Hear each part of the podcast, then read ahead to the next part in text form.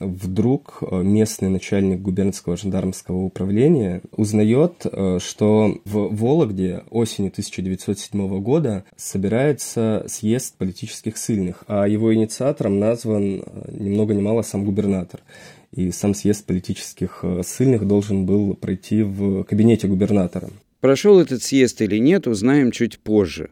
Мы начинаем второй сезон нашего подкаста, и сегодня отвлечемся от того, как устраивало управление в разных местах страны имперская власть. Посмотрим, как люди пытались самоорганизоваться в условиях, которые, кажется, совсем для этого не подходили. Это подкаст «Дальше мы сами». Меня зовут Андрей Алахвердов. Здравствуйте. Дальше мы сами. Дальше мы сами. Швейк начал расспрашивать одного за другим, за что их посадили.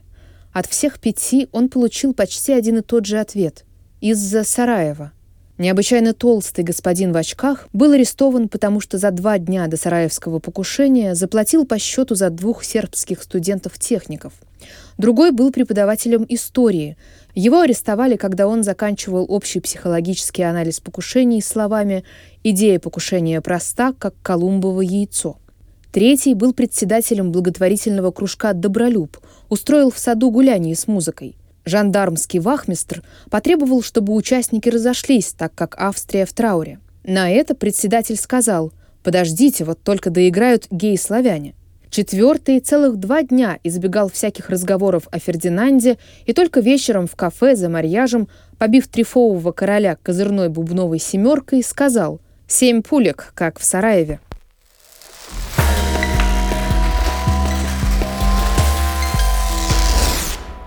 Казалось бы, какое отношение имеет к нашим историям бравый солдат Швейк? Но именно с этой аналогии начал наш разговор мой собеседник Павел Тихомиров, историк, исследователь жизни политических ссыльных.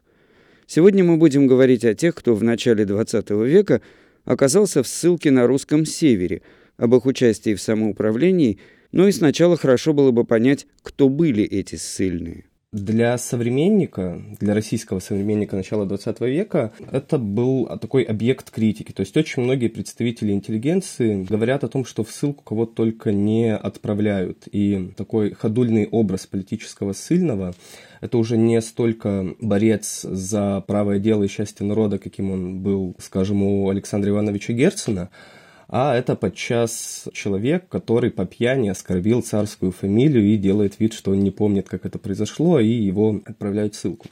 Что касается крестьян, то существовала особая ситуация. Многих крестьян высылали не по решению местной власти, а по решению местной общины. Если человек провинился, то он исключался из местного общества, и его отправляли в другую губернию. То есть политические ссыльные – это очень размытая э, категория. Это предполагалось и самой юридической нормой, и самой практикой. А о каком количестве ссыльных мы говорим? Я занимаюсь э, историей политической ссылки начала XX века в Архангельской, Вологодской и Аланецкой губерниях, которые к тому времени стали оформляться в такой сложно составленный ансамбль под названием э, «Русский север». А если говорить о трех губерниях, пиковое значение приходится на годы после, ну, к окончанию Первой Российской революции, когда увеличивается число государственных преступлений, соответственно.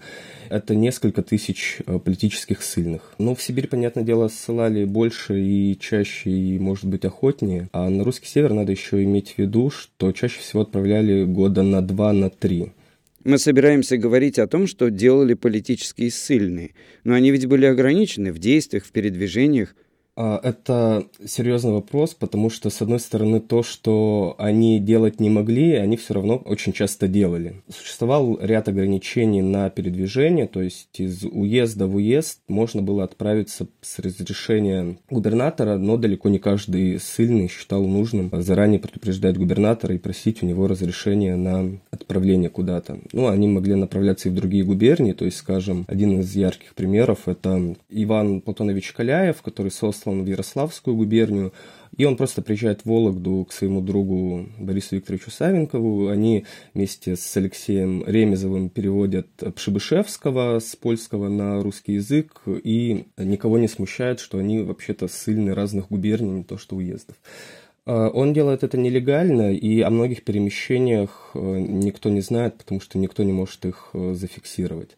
Вот это не означает, что так было всегда и так было постоянно. Скажем, отдельные категории населения, условно говоря, инородцы, как правило, поляки и евреи, их стремились направлять в более удаленные э, уезды, куда-нибудь дальше на север и дальше на восток, и им как раз было сложнее получить э, разрешение на то, чтобы куда-то переехать. Это скорее вопрос о том, как э, местная власть и власть, в принципе, видит политических сильных, подданных империи, и как она способна регулировать такие сложные подчас процессы существовал ряд ограничений и на какие-то профессии. То есть ничего связанного с публичной деятельностью делать было нельзя. Никакими лекциями, ни преподаванием заниматься было запрещено. Но, опять же, очень часто этот запрет нарушался, и среди ссыльных были в том числе и участники земского движения, кооперативного, профсоюзные лидеры. То есть, с одной стороны, есть закон, который это запрещает, с другой стороны, существует проблема управляемости, особенно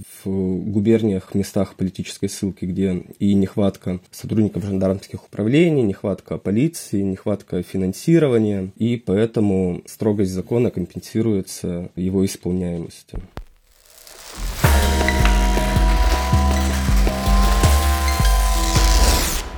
Направляясь в политическую ссылку, многие из них сталкивались уже с самого начала с рядом трудностей.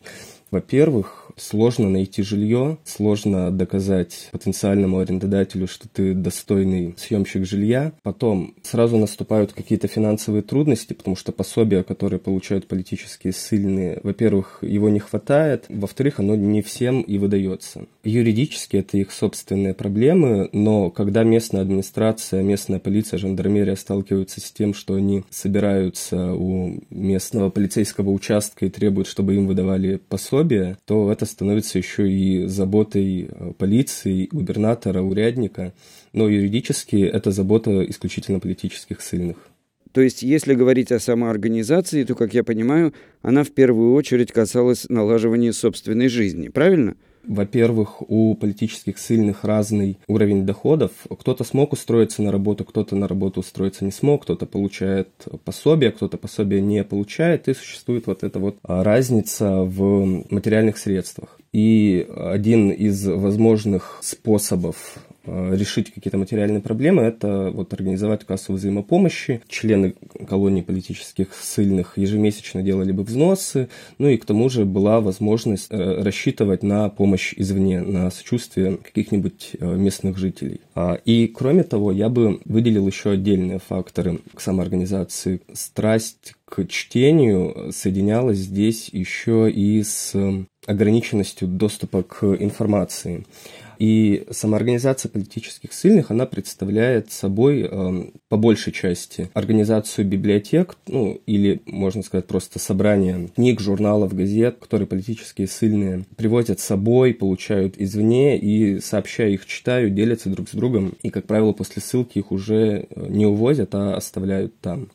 Кроме того, когда политические сильные находятся, собственно, в ссылке, они часто снимают вместе жилье, могут работать в соседних местах, и они уже не могут игнорировать друг друга. И вдруг оказывается, что многие из них разделяют одни и те же идеи, они сближаются, объединяются.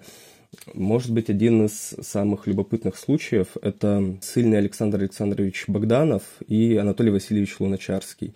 Вот они э, живут в одном доме, они соседи, и они каждый день общаются друг с другом, кроме того, что они друзья, знакомятся с некоторыми местными жителями, которые, как и Богданов, работают в лечебнице собираются и обсуждают сложные теории эмпириоманизма, как им э, соединять Авенариус, Самаха и марксизм, и в результате издают сборник, на который потом уже откликается Владимир Ильич Ленин.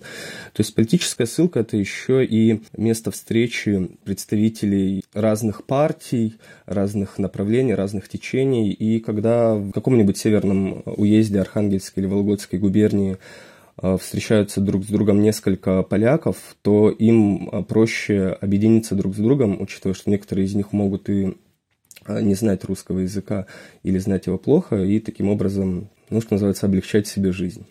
Но в то же время в политической ссылке происходила и такая неожиданная встреча представителей разных миров Российской империи. Скажем, легко себе представить рядом с крестьянином, которого отправили в ссылку за оскорбление царской фамилии. О чем он и не помнит. Скажем, Бориса Викторовича Савенкова, который на тот момент был еще социал-демократом и в Вологодской ссылке совершал свой переход в сторону социалистов-революционеров, впоследствии став лидером боевой организации. Ну, этот крестьянин тоже ссыльный. А нас, конечно, очень интересует общественная жизнь. Как политические ссыльные участвовали в жизни губернии или уезда, куда они попали. Вы упомянули земства, кооперативы, профсоюзы – да, то есть э, крестьяне оказываются объектом внимания сильных э, интеллигентов, революционеров, социалистов, иногда либералов. И, находясь в политической ссылке, они иногда стремятся найти какую-то возможность э, сохранить свою идентичность подпольного человека в широком смысле этого слова. И организуя кооператив, они таким образом пытаются превратить свое время ссылки еще и во время какой-то общественной активности, что для многих из них было очень важно. Из документов Второго Всероссийского съезда по кооперации 1913 год. Съезд полагает, что необходимо, возможно, большее участие кооперации в просветительной деятельности и уделение, возможно, большего количества сил и средств на поднятие народного образования и народного сознания – при своих культурных начинаниях кооперативы должны иметь в виду не только образовательные, но и воспитательные цели для воспитания населения в духе солидарности и выработки в нем привычек общественной деятельности. Кооперативы должны содействовать образованию местных обществ и кружков, преследующих культурные задачи. Кооперативное движение стало развиваться после Первой Российской революции, когда многие представители российской интеллигенции стали направлять свою кипучую энергию не столько на политическое действие, сколько на культурно-просветительскую деятельность. На самом деле, многие вкладывали очень разный смысл в то, что такое кооперация скажем, некоторые лидеры архангельского кооперативного движения по собственному признанию начитались Бакунина, Кропоткина, Оуэна, и им казалось, что кооперация – это такой путь к социализму. То есть, когда кооператоры проводят лекции, проводят какие-то выставки, говорят о повышении грамотности крестьян, это все воспринимается некоторыми из них еще и как способ достижению свободы и равенства наряду с тем, что они помогут повысить э, урожайность. Э, надо сказать, что власть тоже по-разному относилась к кооперациям и иногда, встретившись с таким новшеством, предостерегает местных жандармов. Из письма Вологодского губернатора начальнику губернского жандармского управления – припровождая при сём вырезку из газеты «Речь», указывающую, что нарождающиеся с необычайной быстротой в Вологодской губернии сельскохозяйственные и прочего вида кооперации являются одним из этапов социализма и избраны крестьянскими братствами как одно из орудий организации крестьянского населения – Прошу ваше высокоблагородие сообщить мне, кто является членами губернского центрального органа означенных коопераций и не маскируется ли помянутый орган названием Вологодского общества сельского хозяйства. Справочное бюро Коева, по негласным сведениям, состоит из неблагонадежных лиц во главе со специалистом по животноводству Тулубьевым.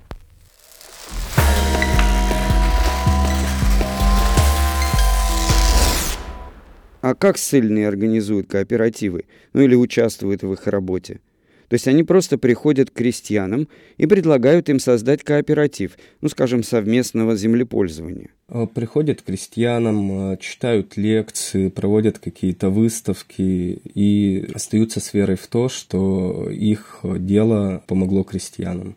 Грубо говоря так, а, кооперация была направлена на то, чтобы повысить э, эффективность землепользования, применять новые методы, а, новые технологии землепользования. Это были просто такие объединения, часто спонсируемые э, государством, иногда из э, каких-то личных средств. По сути, это вот такое широкое профессиональное или культурно-просветительское движение, без каких-то экспериментов в духе коллективного землепользования уже советской эпохе.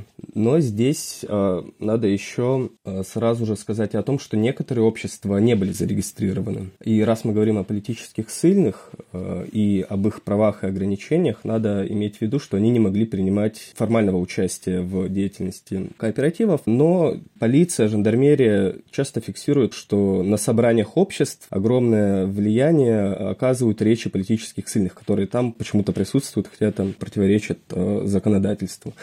И а, они не просто присутствуют, они иногда еще и организуют эти самые кооперации, которые существуют нелегально. Имея опыт э, самоорганизации, они пишут э, уставы, они получают по почте литературу от своих друзей о том, как нам вести сельское хозяйство и рассказывают крестьянам о том, как им э, вести сельское хозяйство.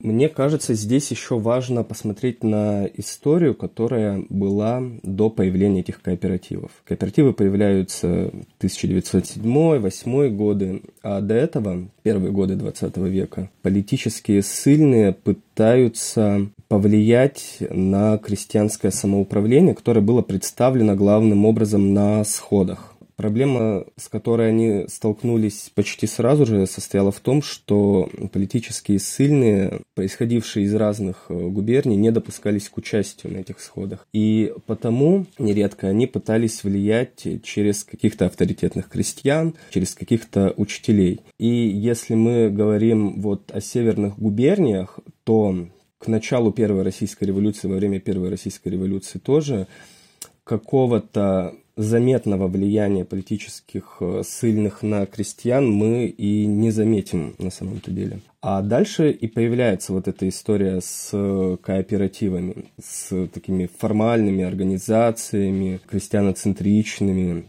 Из рапорта Вытегорского уездного исправника губернатору 3 февраля 1907 года. 25 января конвоир Пудожской конвойной команды Илья Проскуряков, возвращаясь из Вытигра в Пудож, зашел в дом крестьянина Ивана Сергеева и, подойдя к бывшим там крестьянам Матвею Сергееву и Василию Афонину, спросил их, «Как вы, мужички, поживаете?» Теперь жить трудно стало в России, порядку в ней никакого нет, а это потому, что народ недружный и темный. Вы ничего сами не понимаете, слушайте ссыльных и делайте то, чему они учат.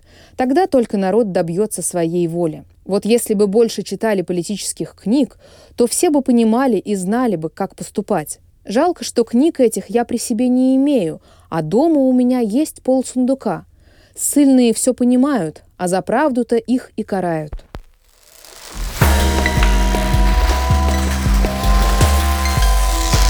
Дальше мы сами. Последующем стало понятно, что кооперативы могут помочь самой власти, что это действительно какой-то, возможно, новый способ решения старых проблем. Изменить способы землепользования для повышения эффективности труда, урожайности, повысить грамотность крестьянских масс э, и так далее. И здесь э, политические ссыльные могли рассматриваться уже не только и не столько как государственные преступники, сколько на самом деле эксперты эксперты в каких-то областях знания когда происходит э, февральская революция, в журнале Вологодского общества сельского хозяйства, это одно из крупнейших сельскохозяйственных обществ на территории всей империи, а, выходит э, статья, которая начинается со слов, что наконец теперь мы можем сбросить маски и заявить, что наши кооперативы были инициированы политическими ссыльными и а, оппозиционными земскими деятелями. Редактором этого журнала был бывший политический ссыльный, который в 13 году будучи в Архангельской губернии, был амнистирован по случаю 300-летия дома Романовых. И, возвращаясь уже на родину а, через Вологду, он получил предложение местных кооператоров стать а, агрономом, а впоследствии еще и редактором журнала.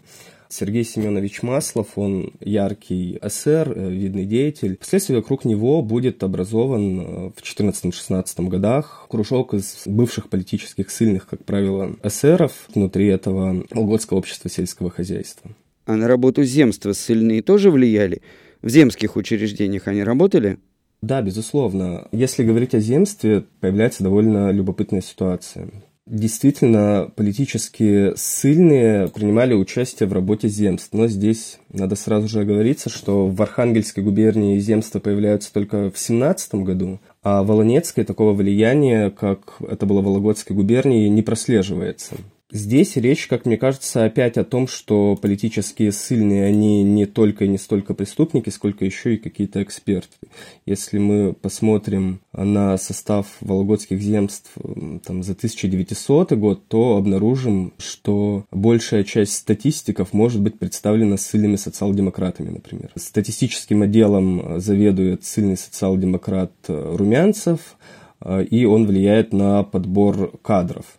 И кажется, что это никого не смущает, по крайней мере, до поры до времени. Кроме статистиков, важное значение имели еще и ссыльные врачи. Некоторые из них были, по всей видимости, хорошими специалистами. И вот можно привести в качестве примера Э, историю Юлиана Гробовского, польского ссыльного, который оказался в Усть-Сесольске, Вологодской губернии. Он в какой-то момент получил разрешение завершить свое образование в Казанском университете и формально будучи политическим ссыльным, он отправляется в Казань, защищает диплом, потом возвращается в Вологодскую губернию, чтобы доотбыть э, время ссылки устраивается в земскую больницу, и позднее он возвращается на родину спустя несколько лет после отбытия срока ссылки, то есть он еще остается в Вологодской губернии, работает там, становится ординатором и преподавателем, а потом уже возвращается в родную губернию и выходит из социалистического движения.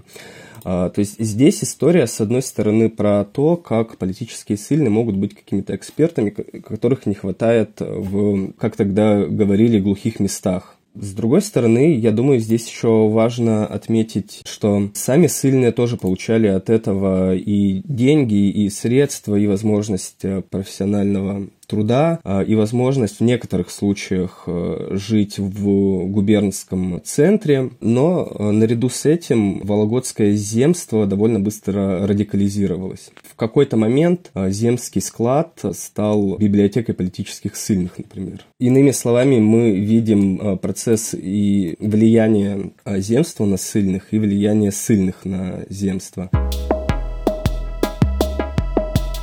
Но эту ситуацию было бы очень тяжело представить без какого-то личного фактора. Большую роль э, сыграл э, местный интеллигент, председатель э, земства Виктор Андреевич Кудрявый. Он был основателем местной кадетской организации, но наряду с этим на его квартире постоянно собирались сильные социал-демократы и эсеры.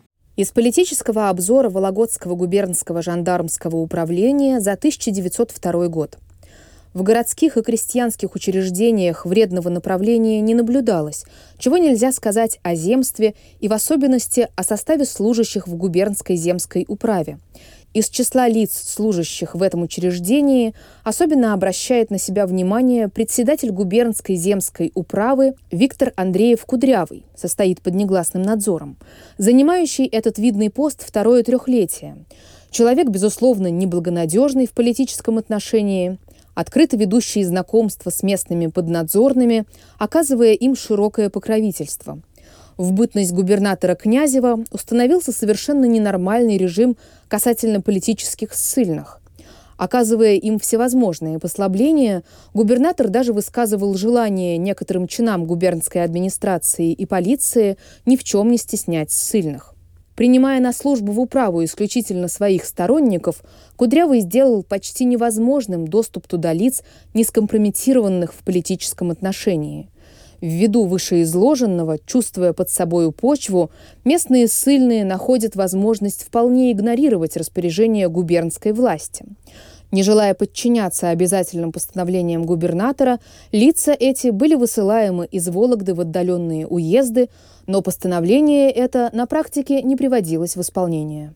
То есть политические ссыльные могли получать разрешение на работу в земствах. То есть формально была возможность обойти этот запрет. Кто-то из них так и сделал, э, получал разрешение губернатора и работал в земских учреждениях, а некоторые из них, э, по всей видимости, э, работали даже без всякого на то специального разрешения. Потому что жандармы не сразу обнаружили, что Кудрявый, герой, о котором шла речь, не просто общается с неблагонадежными поднадзорными элементами, но еще и нанимает их на работу в земские учреждения.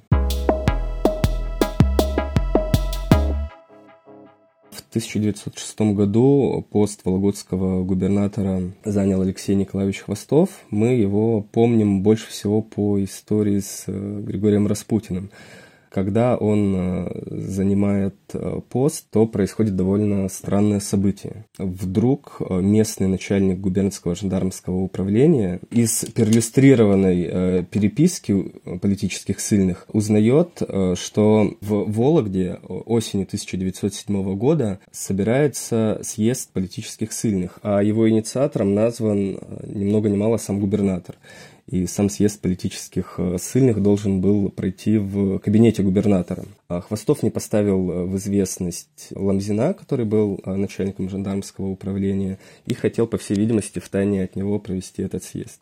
В итоге съезд состоялся, и Ламзин на нем побывал. Съезд начался с того, что ссыльным зачитывали устав, где рассказывалось о их правах и обязанностях. И после этого ссыльные представители уездных колоний начали заявлять о том, что их права не соблюдаются.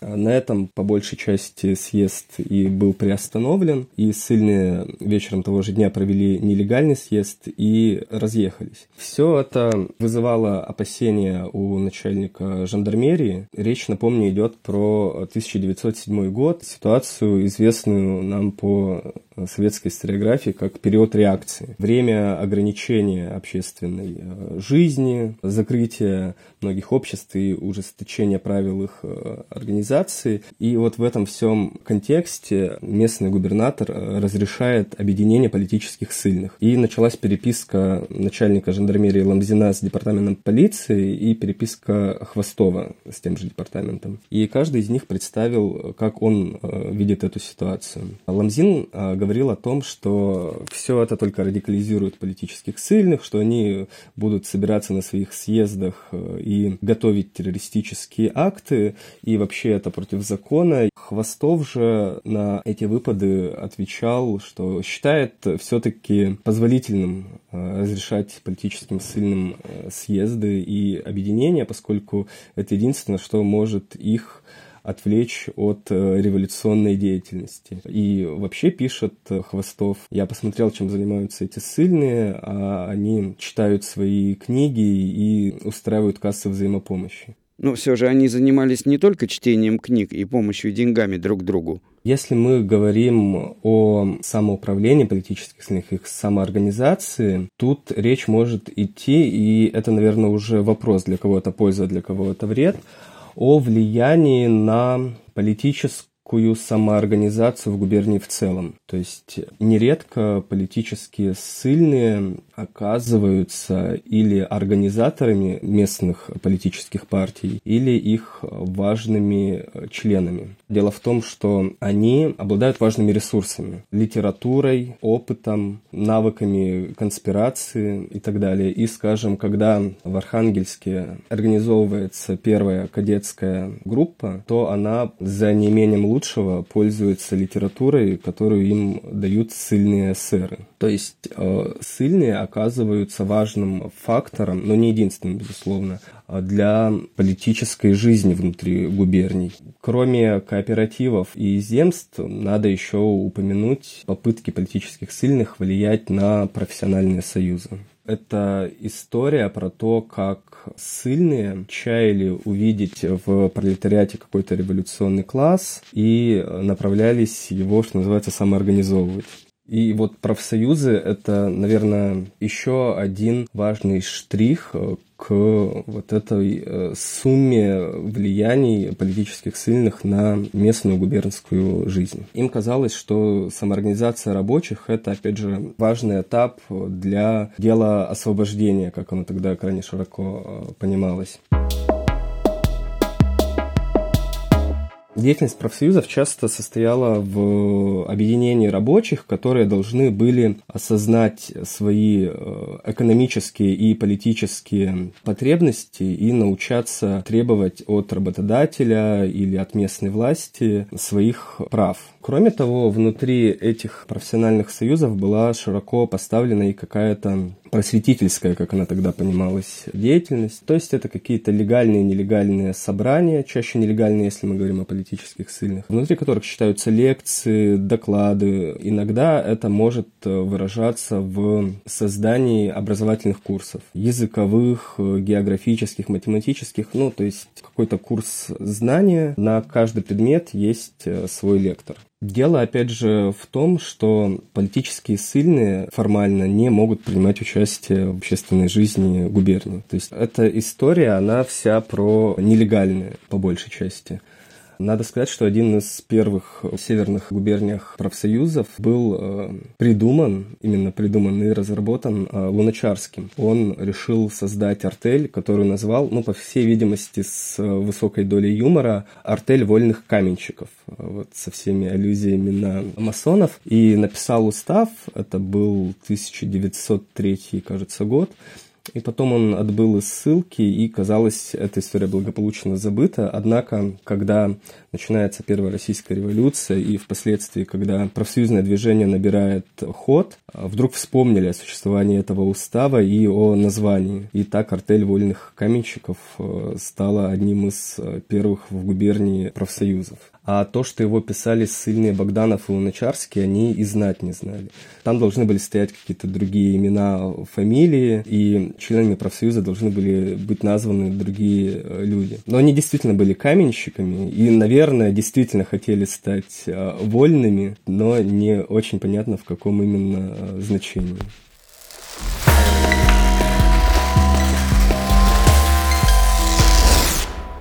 Меня в этой истории всегда вдохновляло то, что самоорганизовывались люди, которые находились под надзором а, полиции, а, что никак им не мешало переходить из области легального в область нелегальную. И это была особая культура, как будто бы к самоуправлению была особая какая-то привычка, что ли не бояться самоорганизовываться, несмотря на какие-то внешние обстоятельства. Принципы, на которых это было основано, как это, по крайней мере, объяснялось, или они пытались э, это таким образом показать, это все-таки какое-то стремление к более справедливому перераспределению средств и стремление к знанию. Это эпоха э, людей, еще не утративших веру в прогресс и веру в знание. И третье, наверное, это, пожалуй, э, их умение действовать в ситуациях, которые, кажется, не предполагают такого действия. Дальше мы сами. Дальше мы сами. Я благодарю за интересный рассказ историка и исследователя жизни политических ссыльных в Российской империи Павла Тихомирова. Это был подкаст «Дальше мы сами». Слушайте нас, комментируйте. Нам очень интересно ваше мнение. До встречи. Говорит не Москва. Слушайте внимательно.